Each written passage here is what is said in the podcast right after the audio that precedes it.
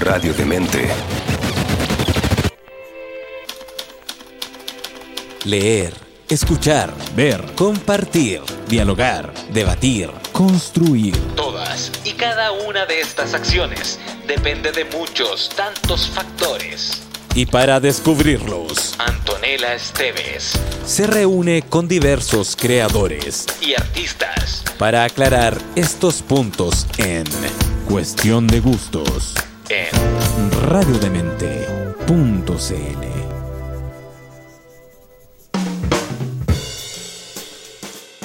Muy buenas tardes, noches. Por ahí nos encontramos a la hora que ustedes puedan conectarse a esta cuestión de gustos que en este modo Zoom nos ha regalado la posibilidad de encontrarnos con escritores y escritoras de distintos lugares del mundo y hacemos contacto hoy día para eh, hablar desde una de mis ciudades favoritas, Buenos Aires, con la escritora Claudia Piñeiro. Ella tiene, eh, contando, son casi 20 libros. Eh, varios de ellos han sido llevados al cine. eh, es eh, de las escritoras argentinas más leídas en el mundo, con traducciones en diversos idiomas, premiada internacionalmente también por su trabajo y que más recientemente publicó este libro Catedrales, que es toda, toda una experiencia, aunque debo decir que siempre leer a Claudia Piñeiro es una experiencia dulce a gras, porque sus libros son muy, muy entretenidos, pero son, como diría mi profesor, em, de esos, son, eh, él hablaba de ají confitados, tenía un profesor en la Universidad Claudia que decía que las buenas obras eran como ají confitados, porque entraban suavecito, porque eran entretenidas, porque eran seductoras, pero una vez que las tenías adentro, ¡puf! te explotaba. No sé si te hace sentido ese, esa imagen, ¿no? Sí, ojalá que sí, me encanta, me encanta la descripción, me, lo voy a- me la voy a copiar. Por favor, David Veramex, le mandamos saludos a mi profesor de cine en la universidad. Eh, Claudia, estuve investigando y tú estudiaste eh, en la Facultad de Economía para ser contadora y ejerciste como contadora una década, entiendo. Sí, o sea, eh, eh, fue casual un poco, ¿no? Ajá. Porque en el 78, que es cuando yo tenía que ingresar a la universidad, la dictadura militar en la Argentina cerró las carreras humanísticas en la universidad pública. Yo iba a estudiar en la universidad pública, eh, que es una universidad muy buena que tenemos en Argentina, gratuita. eh, ¿La UBA? Y, sí, la UBA. semidoctorado en la UBA, así que le tengo, soy, Ah, soy bueno, también. Muy bien. La, la- la UBA en, en esos años cerraron todas las carreras humanísticas. Yo quería estudiar sociología, que si bien no es letras, es algo más afín con lo humanístico y además con la mirada con la que yo encaro los textos un poco, ¿no? Esa, esa cosa de mirar la sociedad, no solamente los personajes. Pero bueno, hubo que elegir entre lo que había y una de las cosas que había era ciencias económicas y ahí fui. Y estuviste 10 años en eso, leí en una entrevista que tú decías que estabas en un avión, ya haciendo crisis eh, frente a este trabajo, eh, y viste la posibilidad de eh, participar en un concurso, La Sonrisa Vertical, ni más ni menos, que es esta, esta línea erótica de Tusquets. Eh, y dijiste, bueno, me pido, me pido unas vacaciones y me voy. Pero lo que a mí me llamó la atención de, de esa parte de la entrevista es cómo sabías que era la escritura lo que te iba a salvar. Es que la escritura a mí me acompañó desde siempre, ¿no? O sea, desde que yo sé escribir, desde que soy lectoescritora, escribo.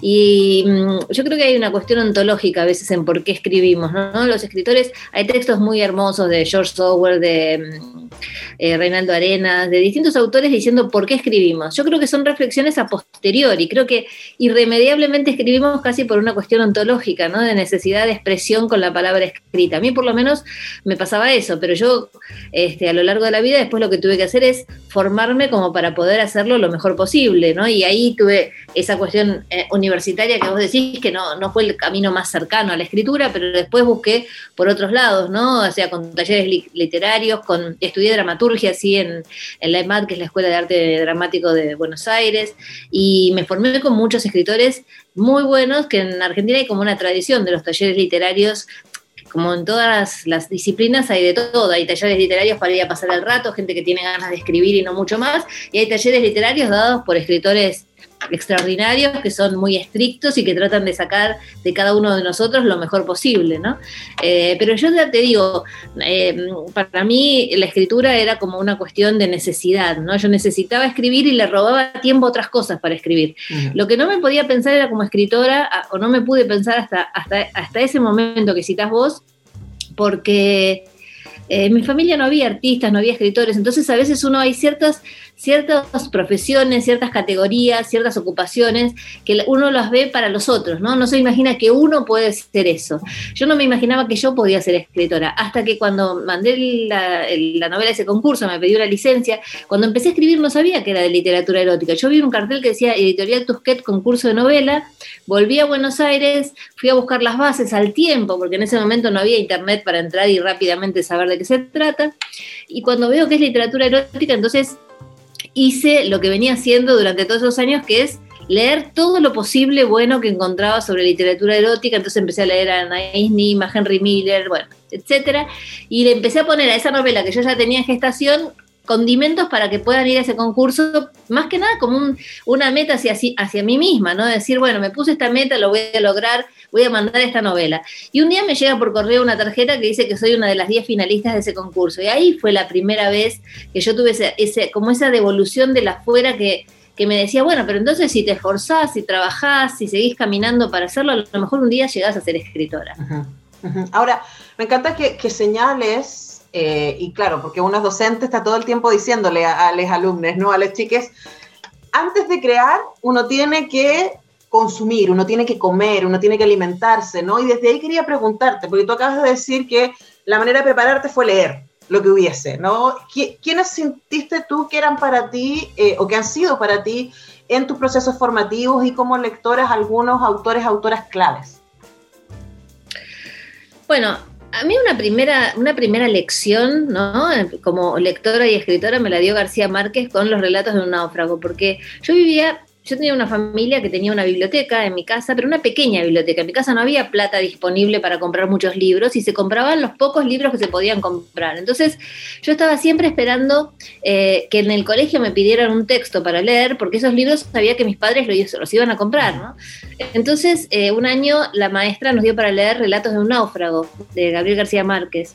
Y yo con el prejuicio eh, que nos metieron tanto en la cabeza, ¿no? De, que hay libros para varones y libros para mujeres. Por suerte eso se fue, se fue, hoy, hoy es bastante eh, arcaico decir una cosa así, pero cuando yo era niña, eh, a mí me proponían leer un libro de un marinero que en alta mar naufragó y que se quedó a la deriva y yo dije, uh, esto a mí no me va a interesar para nada, a lo mejor era un compañero mío varón, pero a mí qué me importa esta aventura de este hombre en alta mar. Lo veía como algo absolutamente ajeno a lo que me podía interesar.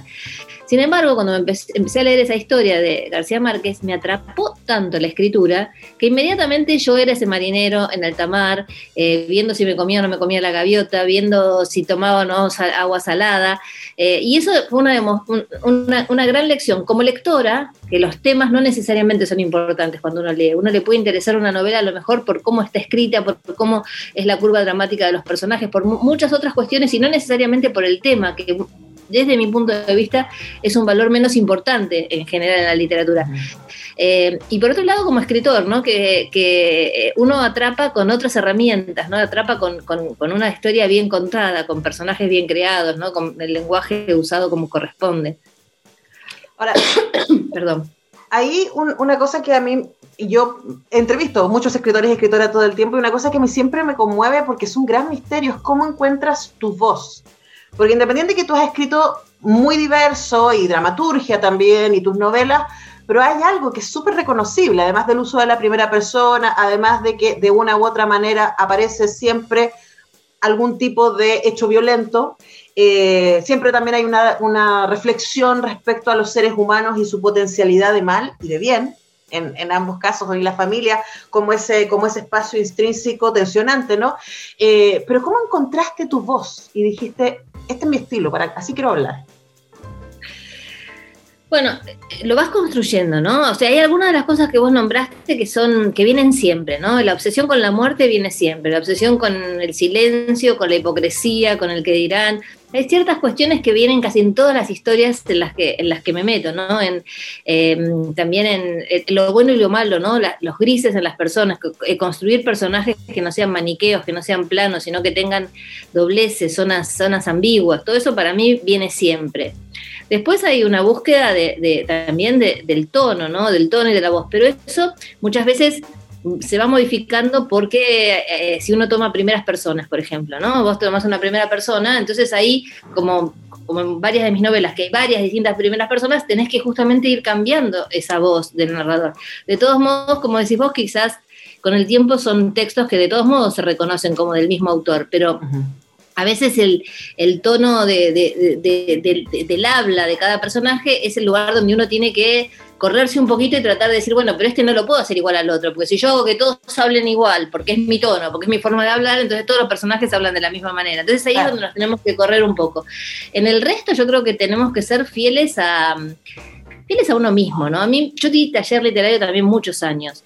Y a mí me parece que, lo que tenés que hacer como profesor de escritura creativa, es que lo que trae el alumno, potenciarlo para que sea el mejor texto posible dentro de lo que trae el alumno. A veces hay maestros que terminan cambiando cómo escriben los alumnos y todos los alumnos de determinado taller escriben igual, ¿viste? Mm. No sé si lo has notado, que a veces decís, ah, este seguro salió de tal, de tal taller porque todos escriben exactamente lo mismo, se plantan en el mismo lugar, con el mismo punto de vista. Y a mí me parece que los grandes maestros son los que te indican a vos, específicamente a vos, qué tenés que leer y qué tenés que hacer para mejorar ese texto. Y a lo mejor en otro texto te dan otras indicaciones. Fíjate, por ejemplo, cuando yo escribí Las viudas de los jueves, que es una novela que, bueno, es una novela que tiene una línea policial y que es de, los años 90 en la Argentina, en un barrio cerrado, etc. Em, Guillermo Sacomano, que es mi gran maestro, el que yo reconozco como el gran maestro dentro de la literatura que tuve, tuve otros también muy buenos, me dio como indicación, a partir de un momento de la escritura, me dijo, bueno, vos a partir de ahora solamente podés leer En busca del tiempo perdido de Proust. Y uno puede decir, bueno, ¿y, qué tiene que ver En busca del tiempo perdido de Proust con las viudas de los jueves? Y a mí me pareció una indicación extraordinaria, porque él me dijo, mira, en tu novela es tan importante qué ropa usan, cómo se visten, cómo ponen las mesas, eh, toda la cosa de lo cotidiano y de los objetos de esta gente que los constituye como personas a partir de lo que tienen, que si vos te dejas arrasar por la línea policial a esta altura de la novela, te vas a ir a contar qué fue lo que pasó, quién lo mató y por qué, que es lo que tiene que responder el policial, y vas a dejar de contar lo más interesante de la historia, que es a lo mejor cómo vive esta gente para terminar de la manera que terminó en diciembre del 2001. Me pareció una indicación extraordinaria y bastante corrida de lo que uno puede pensar que son los, los parámetros normales de, indicaciones de, escritura, ¿no? Absolutamente. Bueno, quiero volver sobre las viudas de los jueves, que me parece que es una novela tan alucinante por tantas razones, pero ahora, Claudia Piñeiro, es momento de ir a eh, escuchar uno de los temas que escogiste. ¿Qué vamos a escuchar? Mira, yo, como después vamos a hablar de catedrales, vos sabés que cuando salió Catedrales me pidieron, cuando fue el lanzamiento en México, me pidieron una lista de Spotify de canciones que para mí tuvieran que ver con esa novela. No necesariamente por el tema, a veces por el tema, pero a veces también porque mientras yo escribía la novela las escuchaba. Entonces voy a ir primero con una canción que se llama Ana no duerme, de Almendra, que es un conjunto que quizás vos sos joven, pero lo debes conocer. No, Pineta, pues. Creo que, creo que es universal a esta altura. Y además, como la protagonista de la novela, que no tiene voz porque es la muerte, se llama Ana, eh, me parece que esta canción va mucho con, catedrales. Ana no duerme, de Almendra, eh, para ustedes. En esta familia a la que hoy pertenezco, cada uno de nosotros eligió el papel que iba a representar. Ana también, aunque moleste, aunque incomode. Ana también. Ella tenía 17 años. ¿Y yo qué? ¿Me van a reprochar que yo era un adulto y ella no? Simplemente porque Ana tenía unos pocos años menos de 21 y yo unos pocos más. Antes y después de su muerte, todos dimos pasos que nos condujeron a donde estamos. Yo no caminé por ellos, yo no los obligué a tomar una ruta en lugar de otra. Cada quien hizo con su vida lo que pudo. Tal vez el camino que seguí haya sido menos insensato que el que siguieron otros. Yo me resigné. ¿Quién dijo que la resignación es una virtud cristiana? Lo dijo un papa. Y yo no estoy de acuerdo como no estoy de acuerdo con el celibato. Hay algunas cosas a las que sí hay que resignarse. La muerte del otro, por ejemplo. No resignarse es pecar de soberbia. Ahí habla uno de los personajes de Catedral. Luego vamos a volver a ellos. Y además lo que tú decías, ¿no? De darle voz a distintos personajes. Aquí hay un par de personajes que son de verdad escalofriantes. Y quería preguntarte por ese ejercicio, ¿no? Por cómo ponerse en la piel de alguien que tú moralmente estás lejos, como Carmen en el caso de, Catedrales, ¿no? Y, que aunque en algún momento nos encontramos con su perspectiva, ya como lectores estamos construidos para distanciarnos de, esa primera voz, ¿no? Pero alguna voz tan distinta como la de, la de Elena, en Elena Sabe, o la de los protagonistas de, eh, bueno, Betty Boo o Las Vidas de los Jueves. Mucha gente muy distinta. Bueno, vos sabés que a mí una de las cosas que más me interesan en las novelas es justamente el desarrollo de los personajes, ¿no? David Lodge, que es un novelista inglés que a mí me gusta muchísimo, dice que la novela es, la, en, definitiva, la construcción de la conciencia de los personajes, que uno escribe una novela para entender quiénes son esas personas, ¿no? Y a mí me parece que, cuando escribo hay algo de eso, ¿no? Me interesa mucho quiénes son esas personas. Y después lo que pasa, las, las, digamos, las peripecias de la historia, en realidad solo sirven para eso, para entender quiénes son, ¿no? Más que por el hecho en sí mismo. Entonces, este, eso te obliga a, este, como decís vos, ponerte en sus zapatos, caminar con sus zapatos, no juzgar y tratar de entender desde la cabeza de ese personaje por qué hizo lo que hizo, ¿no? A mí incluso cuando hay una línea policial, incluso cuando hay muerte o violencia, no me interesan, digamos, los, asesinos seriales, o sea, no me interesan a mí para escribir, no es que no me interese, veo a veces este, películas o leo libros de ese tipo, pero quiero decir, a mí no me interesa trabajar tanto el personaje que tiene una psicopatología o tiene una patología o tiene alguna cuestión por la cual asesina serialmente a personas, sino ese que puede ser tu vecino, viste que vos tenés un vecino que te saluda todas las mañanas, que sube el ascensor con vos y un día te enterás que mató a la mujer y vos decís, pero ¿cómo este señor tan amable que sacaba a pasear el perro amaneció y mató a la mujer? ¿no? Me interesan esos personajes, los que podríamos ser nosotros en un punto, ¿no? Y que decís, bueno, ¿qué, hizo que se soltara la cuerda a esta persona y pasó al acto y mató a alguien, ¿no? Entonces, en ese sentido, son personajes que, como decís vos, a lo mejor tienen una moral que no la comparto, a lo mejor yo no sería amiga de esos personajes, pero tengo que entender esa cabeza, en el sentido lógico, cada persona hace las cosas que hace creyendo que tiene un porqué, que tiene una razón.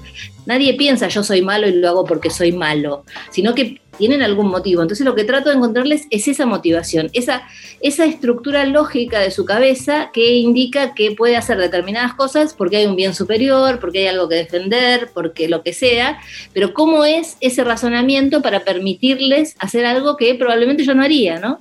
Entonces en ese sentido, este, vos justo el, el párrafo que leíste del personaje Julián, es un personaje que claramente no se hace cargo de nada, ¿no? La responsabilidad está en el otro. Entonces está todo el tiempo aclarando por qué él vio todo, pero no es su responsabilidad. Él no se, él no acompañó, él no se hizo cargo, no tiene nada que ver. Y entonces a veces hay personajes este, que, que, que, hacen menos, quiero decir, que no toman la acción, que no van y hacen, y sin embargo son tan este, cómplices o tan este, responsables de lo que sucede como los demás. Particularmente en catedrales, vos sabés que, si es que podemos hablar un poco de, eso. Porque Después nos damos vueltas, una Porque justo viene a cuenta. Eh, a veces me preguntan por qué elegí esto de que hablen distintas voces, ¿no? los distintos puntos de vista. Y yo lo que aclaro es que hay dos, hay dos razones. Hay una que es como la razón Rayomón, ¿no? Esa cosa de que hay distintos personajes que vieron algo y vienen y cuentan, y entonces vos terminás de armar la verdad en función a lo que cada uno vio y sabe. Claro. Que no necesariamente coincide. Algunos piensan una cosa, otros piensan otros a veces, ¿no? Tienen distintos puntos de vista. Pero eso sería como claramente una eh, distribución en función al punto de vista. Pero en esta novela, yo lo que quería era que además, como personajes, ellos tuvieran la obligación de contar lo que saben de la historia para hacer una, una propia introspección con respecto a ¿qué responsabilidad les cabe en lo que le pasó a Ana? ¿no? Porque desde el, desde el que más responsable, al menos responsable, todos en algún momento hacen, excepto Mateo, que es joven y que digamos no estaba en ese momento, todos los demás algo tuvieron que ver en el mejor o en el peor sentido, ¿no? Desde la amiga que estuvo con ella hasta los padres que no estuvieron con ella. Alfredo, que es el padre, en algún momento dice, bueno, pero si yo hubiera sabido, si yo lo hubiera escuchado, si yo a lo mejor hubiera generado un ambiente en mi casa donde se pudieran haber hablado estas cosas, a lo mejor todo esto no hubiera pasado. Entonces, yo siento que estos personajes necesitaban enfrentarse a su propia voz diciendo lo que sabían para que nosotros veamos cuánto pueden asumir o no de esa responsabilidad. Y en el caso de Julián, como quedó muy gráfico en, el párrafo que leíste, es bastante poco lo que él puede asumir de esa responsabilidad. Es una meba, Julián. Impresionante. Pero voy a volver a mis descargos contra él y contra Carmen, después cuando hablemos derechamente de catedrales, pero a propósito de estas voces que aparecen, ¿no? Eh, pensaba mientras yo te leía eh, en Patricia Highsmith, que probablemente sea como otro nombre femenino de la novela negra que, que son, es súper interesante y en mi lectura las hermano porque es, este cruce entre el género y la sociología. Eh, es lo, lo, interesante de no solamente el crimen y quién mató a quién y por qué, sino el, el, el, contexto en que esto se produce, ¿no? En el caso de eh, las viudas de los jueves tiene que ver con un mundo, bueno, en, en Betibú también tiene que ver con un mundo, una clase social, un sostener de las apariencias, un etcétera. En el caso de Catedrales tiene que ver con una familia extremadamente católica y lo que se espera de ellos y lo que sucede ahí. Entonces también hay una mirada que no solamente tiene que ver con el sujeto X, con este vecino que mata a la esposa de la nada, sino también con una sociedad que contiene, produce y excusa de alguna manera a ese sujeto. Totalmente. Bueno, primero Patricia Jaime para mí es una gran eh, autora eh, referente en este sentido, en el sentido que decís vos, ¿no? De que no es solamente esa persona, sino la sociedad en la que vive, y también por cómo maneja el suspenso, ¿no? Esa cosa que ella tiene de, de manejar el suspenso de una manera extraordinaria. Eh, yo creo que, hay una frase que dice algo así como que las sociedades se cuentan por los crímenes que en ellas se cometen y vos no podés contar un crimen si no contás la sociedad en la cual sucede, ¿no? Digamos, este, qué sé yo, en tu país y en el mío sabemos lo que es que desaparezcan personas, que las maten y que se apropien de niños. Eh, y quizás en Suecia uno cuenta un crimen de ese tipo y les parece como qué barbaridad, cómo se puede haber llegado a esta situación. Pero en Estados Unidos alguien agarra una metralleta, se asoma por la ventana y mata a todos los que están en el patio de una escuela y nosotros decimos, qué barbaridad, cómo, se, cómo pasa esto. Y quizás en Estados Unidos es más común ese tipo de crimen porque está permitido tener un arma cualquiera. Entonces, eso también lo generan las sociedades, ¿no? Creo que con respecto a la violencia contra las mujeres es algo muy clave. Hay sociedades que toleran sucedan, porque, digamos, más allá del feminicidio en sí mismo, de la muerte de una mujer, atrás viene una policía que no cuidó, un régimen de, no acercamiento que no funcionó, un juez que no este, actuó como debía actuar, etcétera. Entonces, todo eso es parte de la sociedad alrededor de un crimen, ¿no? Entonces, todos esos condimentos me parece que son importantes para, para mm, para los relatos, ¿no? ¿no? No, quedarse solamente con la anécdota. A mí me parece que no, no, yo no podría contar catedrales, pero tampoco podría haber contado las viudas de los jueves, ni podría haber contado las grietas de Jara, sin haber contado un poco cómo funcionan las sociedades donde esos crímenes se cometen, ¿no? De, de esas violencias se cometen. Bueno, y eso eleva también la novela a una cosa que no solamente está hablando del hecho de la anécdota, sino que nos está hablando todos. Ahí entramos. Voy a, voy a volver a, esta idea de la monstruosidad que hay dentro de todos nosotros. Pero Claudia Piñeiro, es momento de ir a otro tema. ¿Qué vamos a escuchar ahora? Bueno, una canción de Celeste Carballo que se llama Una canción diferente. También es una de las tantas que elegí para esta playlist y me, es una, una hermosa canción de amor. Me parece que el amor también está en la novela, pero quizás también el malentendido acerca de qué es el amor y qué no es el amor, ¿no? Esa cosa de la educación sentimental que tanto nos ha marcado para bien y para mal, ¿no? De hacernos creer que el amor es cuando uno sufre, cuando está mal, cuando te maltratan incluso. Y bueno, de todos modos me parece que esta canción de, amor de Celeste Carballo era muy pertinente para, para escuchar mientras escribía Catedrales.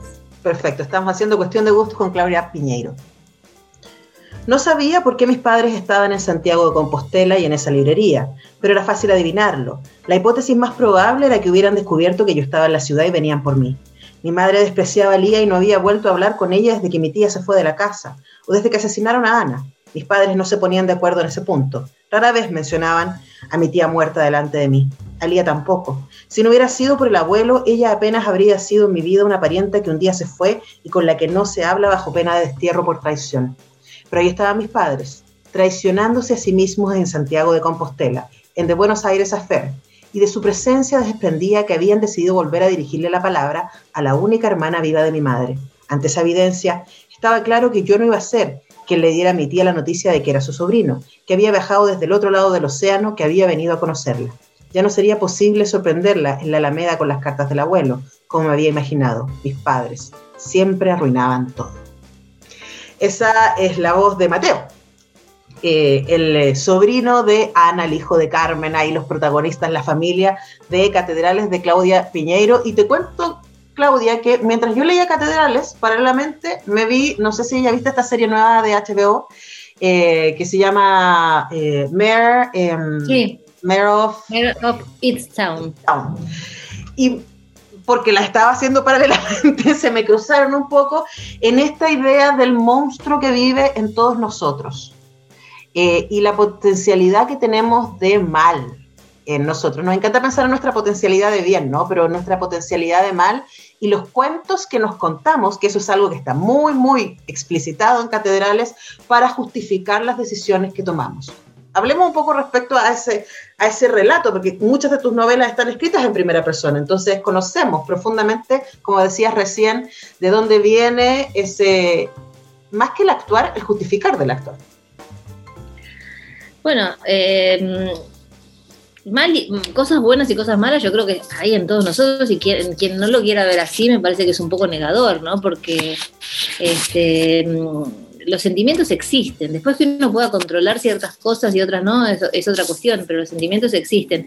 Entonces, me parece que, que, muchos de los personajes lo que se debate es eso, ¿no? O sea, eh, Mateo claramente es alguien que está muy incómodo en su familia, que se le ha hecho mucho daño. La novela trabaja muchísimo sobre eh, ¿qué hacemos con esas instituciones que supuestamente son instituciones tan este, universales, tan, tan este, imponentes que no se deberían criticar como son la familia o la iglesia? ¿no? ¿Qué hacemos con la familia y la iglesia como lo universal? ¿no? Esa cosa de que nos dicen, bueno, no critiquemos porque es familia, ¿no? Eh, y entonces quizás te tenés que quedar en una familia donde existe el mal, ¿no? O sea, ¿en cuántas familias hay que un padre golpea a los hijos o le hace cosas peores o, lo que sea, ¿no? Entonces, Mateo es como un emergente de una situación así, una familia donde se le hace mal, más allá de lo bueno o lo malo que puedan ser sus padres, él eh, la está pasando mal y la va a seguir pasando mal. Es muy difícil que eso revierta. Por eso justamente su abuelo, que lo ve, que acepta esto, ¿no? De, de lo bueno y lo malo, dice, me parece que este chico lo voy a tener que acercar a la única tía que queda este, la única parte de la familia con la cual creo que podría relacionarse, que es la tercera hermana de Ana y que se fue a vivir a España hace mucho tiempo, sobre todo porque ellos van a tener que enfrentar una verdad, una verdad que es muy difícil de enfrentar. La novela en, el, en, algún lado dice que la, verdad que no se revela dura hasta el último día y muchos usan eso en, sus reportajes y, y lo repiten. Sin embargo, yo creo que hay que leerla en tándem con otra frase de la novela que dice Alfredo, que es que a veces llegamos al borde de la verdad, la verdad está ahí, pero no nos atrevemos a dar ese próximo paso, ¿no? Porque para dar ese próximo paso hay que tener, estar eh, preparado para las consecuencias de la verdad. Entonces, el abuelo de, Mateo, que es el personaje que leíste, dice, bueno, para cuando ellos tengan que decidir si quieren dar ese paso, si Lía, la otra hija que vive en España, y Mateo quieren dar ese paso y enterarse qué fue lo que pasó con Ana, prefiero que estén juntos, prefiero que se puedan consolar, que se puedan abrazar, y si no, bueno, que decidan no darlo el paso, ¿no?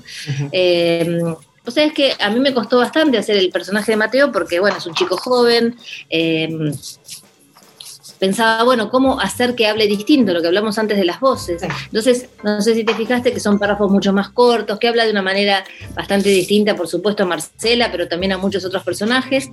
Pero siempre me quedaba esa sensación, digo, bueno, alguien que lea esta novela se sentirá que es un personaje eh, bien creado, ¿no? que, un, puede ser un adolescente con estas características.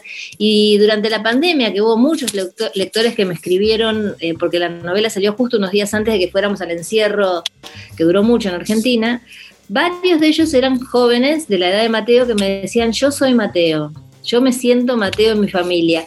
Y por un lado yo estaba muy contenta porque decía, ah, qué suerte, entonces esta voz es creíble. Y por otro lado decía, pobre este joven lo que debe estar sufriendo, como lo mal que la debe estar pasando, ¿no? Pero suerte que también lo puede ver, que es lo que decías vos antes, ¿no? Si hay una situación que nos daña, poderla ver y poderla remediar. Y no quedarnos con ese absoluto, ¿no? Que es la familia, la iglesia, los nombres así como eh, con, con mayúsculas que no se pueden nunca discutir. Claro, pero para enfrentar esa verdad de la que habla Alfredo, y nosotros hablamos como si todas las que nos escucharan hubieran leído Catedral, pero les explicamos muy corto que en el inicio hay, un, hay una muerte, ¿cierto? Y un, un cuerpo encontrado despedazado e incinerado en partes del cuerpo, no todo el cuerpo. Y este, este asesinato, que es la hermana menor de una familia de tres hermanas, genera entonces este, esta crisis que hace que la hermana del medio se vaya ¿cierto? Y Mateo es el, eh, es el hijo de la hermana mayor. Em, y claro, de a poco vamos viendo cuál, cómo están vinculados uno u otro eh, a, este crimen y a a la manera en que se encuentra este cuerpo. Pero lo que leemos en el libro, por ejemplo, es los argumentos de cada uno en el lugar donde se sitúan, etcétera. Y me acordaba también en eh, Las viudas de los jueves, al final del libro, cuando entendemos qué fue lo que generó el inicio del libro, que es estos tres cuerpos masculinos, ¿cierto?, en una piscina, muertos eh, electrocutados. Al final del libro vemos los argumentos para ese crimen. Eh, y en casi todas tus novelas existe eso, existe el argumento del personaje para el crimen, excepto probablemente en Elena sabe, que Elena no sabe qué fue lo que detonó el crimen y esta mujer que, déjame decirte Claudia, ese libro es una bomba. O sea, de verdad yo no estaba preparada. Yo me metí así como, no, leí nada del libro, me puse a leerlo y es muy duro, especialmente para quienes hemos tenido eh, parientes, en mi caso mi abuela con Alzheimer, es un, es, una, es un libro muy doloroso porque está contado desde ese lugar, desde esta mujer que es relativamente joven, tiene sesenta y pocos y que está absolutamente tomada por, el Alzheimer y su cuerpo se revela a acompañarla a descubrir cómo fue que murió su hija, porque se niega a la idea del suicidio, ¿no?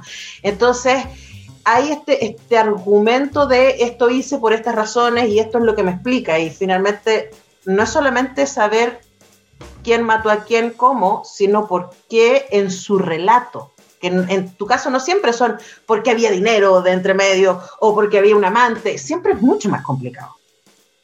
Vos sabés que a mí me parece que, la línea que puede tener policial alguna de las novelas mías siempre trabaja con romper esa pregunta de quién lo mató y por qué. Lo importante no es quién lo mató y por qué, sino otras cosas, ¿no? Hay que preguntarse otras cosas. Incluso en esta novela Catedrales, 30 años después, nadie sabe lo que le pasó a Ana, porque la pregunta, esa pregunta fue equivocada, porque todos se preguntaron quién la mató y por qué. Si se hubieran preguntado otras cosas, a lo mejor hubieran sabido qué fue lo que le pasó a Ana, pero al poner esa pregunta como la, principal hace que no se llegó, no se llegó a la verdad, ¿no? Em, a mí me parece que me, interesa eso, ¿no? El corrimiento de, los, eh, de, lo, de lo típico que es quién, quién mató. Y me pasó con, con es algo que a mí me pareció muy gracioso, que es que hay gente que lo va leyendo y cuando llegas a la mitad de la novela, si sos un lector atento, más o menos ya sabés lo que pasó, ya sabés lo que le pasó a Ana, ¿no? ¿Sabes quién hizo qué? También. Quizás un poco después. Entonces algunos, no sé, por ejemplo, gente que estaba cerca mío, ¿no? Mi familia me decía, ah, bueno, pero yo ya sé lo que le pasó a Ana y me falta la mitad del libro. Y yo por dentro me reía porque decía, bueno, a ver si estarás preparado para lo que falta. Vos no te imaginás lo que falta, porque justamente ahí viene mi tarea de, bueno, si ya sabes lo que pasó, ¿qué es la otra mitad del libro? ¿Qué, qué tengo para contar en la otra mitad del libro? Y creo que en la otra mitad del libro se juega lo trascendente de esta historia, que es lo que decís vos, ¿no? Argumentar por qué hice lo que hice, por qué pasó lo que pasó, ¿no? Que de hecho a mí me resultó más brutal que el crimen mismo. Eh, Absolutamente. Porque, porque sí, el crimen es brutal, eh, digamos, es eh, un crimen ambiguo en este caso, en el caso de catedrales, ¿no? Pero, pero es leer los argumentos de estas personas es de realmente muy, muy escalofriante. Pero ya volveré sobre eso, todavía nos queda un bloque más, pero ahora es momento de que vayamos a escuchar una más de las canciones que seleccionó Claudia Piñeiro para este encuentro que vamos a escuchar ahora. Mira, una canción que se llama Fica tudo bem, que quiere decir está todo bien, ¿no? En portugués, y que es de un grupo que se llama Silva y Anita. El grupo se llama Silva y la cantante Anita que cantan esta canción con ellos y que me parece una canción preciosa y que muchas veces necesitamos cuando preguntamos, bueno, pero esto va a pasar y que alguien nos diga, sí, quédate tranquila que va a estar todo bien. Va a estar todo bien, va a estar todo bien. Y mientras conversamos con Claudia Piñeiro, leemos su libro, está todo bien. Aunque nos conmuevan desde un lugar un poco oscuro, vamos a volver sobre eso, haciendo cuestión de gusto con Claudia Piñeiro. Por eso su muerte fue voluntad de Dios. Sin embargo, yo no impedí la muerte de ese niño por nacer, de esa omisión me hago cargo. Es cierto que tampoco lo impidió Santa Ana, la patrona de las embarazadas, la santa que debía proteger a mi hermana, si para eso eligió mamá su nombre.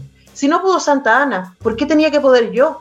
De lo demás, de lo que siguió, no me arrepiento. Por más horrendo que le parezca a alguien, no cometí delito, no pequé. Padre, aparta de mí esa copa.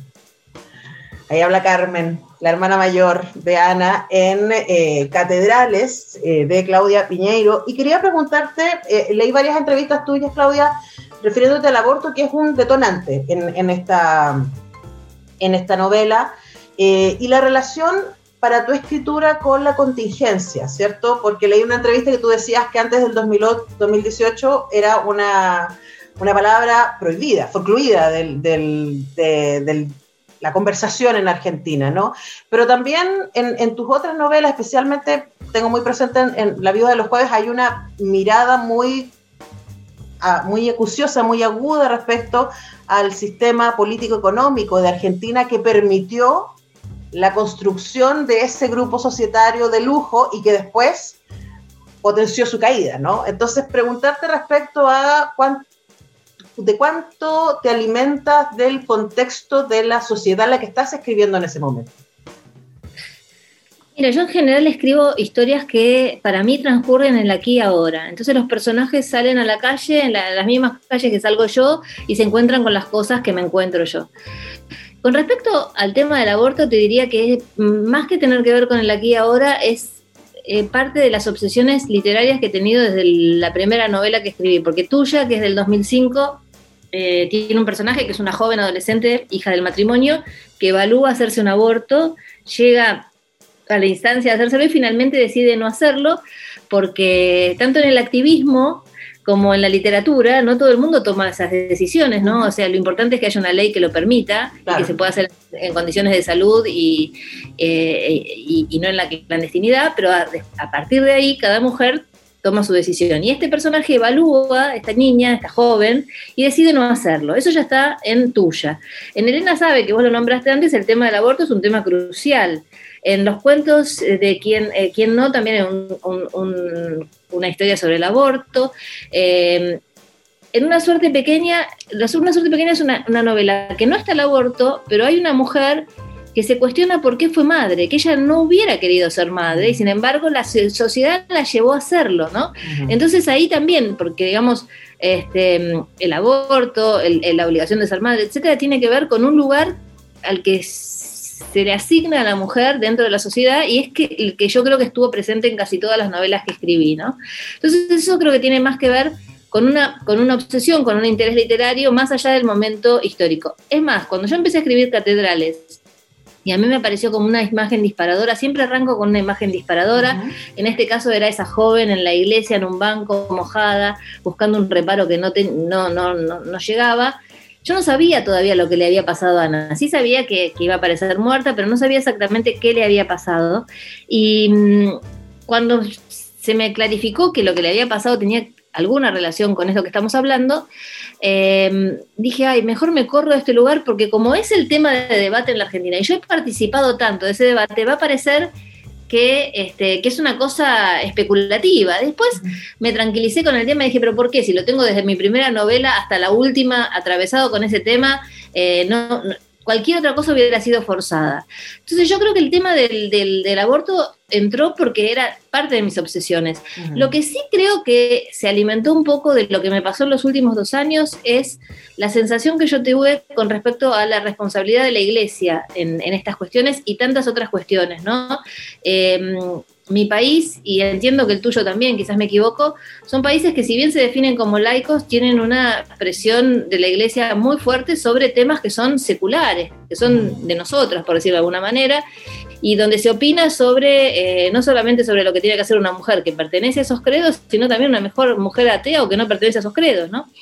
Eh, hasta hace poco, ahora hace poco, el presidente de la Argentina viajó a al Vaticano y los periodistas decían, bueno, hay que ver cómo lo recibe el Papa porque todavía sigue enojado porque se aprobó la ley del aborto. Y uno dice, wow, dos hombres jefes de Estado y, están enojados porque aprobaron una ley que afecta a las mujeres, ¿no? Y a los derechos de las mujeres. Entonces, uno se siente que las mujeres son moneda de cambio, ¿no? Moneda de cambio de, ah, bueno, te doy esto, me das esto otro, te doy el aborto, no te doy el aborto. Qué, cosa insólita. Uno lo mira desde afuera y dice, no, no puede ser que, nosotras hayamos tenido que mendigar determinadas cuestiones, como también les pasa a ustedes, ¿no? Que también están, creo que ustedes están con las tres causales por el Estamos con tres causales, aún. Claro, y bueno, y como tantas otras mujeres en Latinoamérica que parece que tenemos que estar mendigando derechos que deberían ser...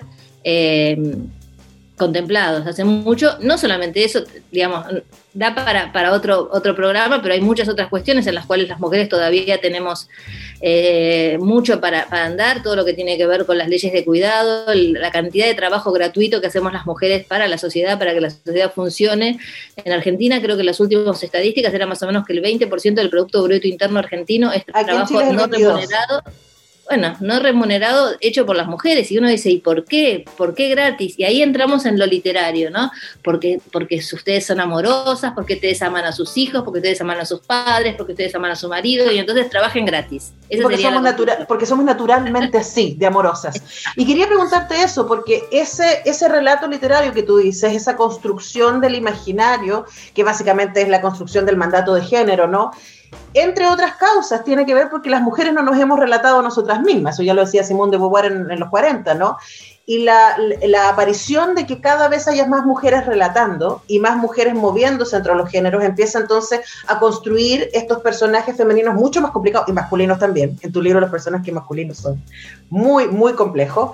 Eh, y empieza entonces a aparecer otras voces y quería preguntarte por eso también, no solamente en tu caso la literatura, sino en las películas, ¿cierto? Varias de tus novelas se han llevado al cine, también en la dramaturgia, o sea, preguntarte por esa, por poner en, desafío, ¿no? Estas estructuras tan eh, estereotipadas respecto a lo que es ser hombre y ser mujer, que es lo que nos ha acompañado eh, trágicamente desde hace, ¿qué diremos? ¿10.000 años? ¿Te, lo quería sí, a mí, me parece fundamental el cambio que hubo en ese, en sentido y yo creo que, que el éxito que tienen eh, en el mundo, ¿no? Algunas este, escritoras argentinas, chilenas, latinoamericanas hoy, tiene que ver con haber, haber empezado a contar cosas que no se contaban, ¿no? Desde Gabriela Cabezón Cámara, eh, Samantha Shevlin, Lina Meruane, Costa Magna, Nona Fernández, no sé, podría nombrar montones de un lado y del otro de la cordillera que, les va bien en todas partes porque pero porque son, digamos, están contando historias que son, era necesario que fueran contadas. Es lo que decís vos. Había puntos de vista que no, no estaban presentes en la literatura. Y ellas lo hacen además con una, con una voz, con, una, con un manejo del lenguaje, con un montón de otros atributos. Pero además de todo eso, me parece que hay una forma de pararse frente al mundo y a lo que uno quiere contar diferente. Y eso me parece que es sustancial. Y eso es algo que como lectores y lectoras necesitamos profundamente, porque el mundo es muy complejo, y los seres humanos, si algo uno aprende leyendo las novelas de Claudia Piñeiro, que los seres humanos somos muy, muy complejos. Claudia, tremendo placer conversar contigo, muchísimas gracias por este tiempo. Muchas gracias a vos y por, por la entrevista y por haber leído con tanto detalle Catedrales. Vamos a cerrar con una canción. ¿Cuál es la última canción que escogiste para esta, para esta cita? Y la última es un, mimo para, todos nosotros, que es Trátame, dulcemente, Trátame suavemente de Soda Estéreo. Qué hermosa canción. Para hacerse cariño, necesitamos todo el cariño posible en estos tiempos hostiles. Muchas gracias, Claudia Piñero. Y a ustedes nos encontramos en una próxima oportunidad en Cuestión de Gustos. Chao. Qué agradable es saber que a quienes seguimos o admiramos comparten sus gustos y preferencias. El contenido que los define lo ponen a tu alcance. Y Antonella Esteves lo prepara para digerirlo con una buena conversa y música. Porque al final todo es cuestión de gustos en radiodemente.cl.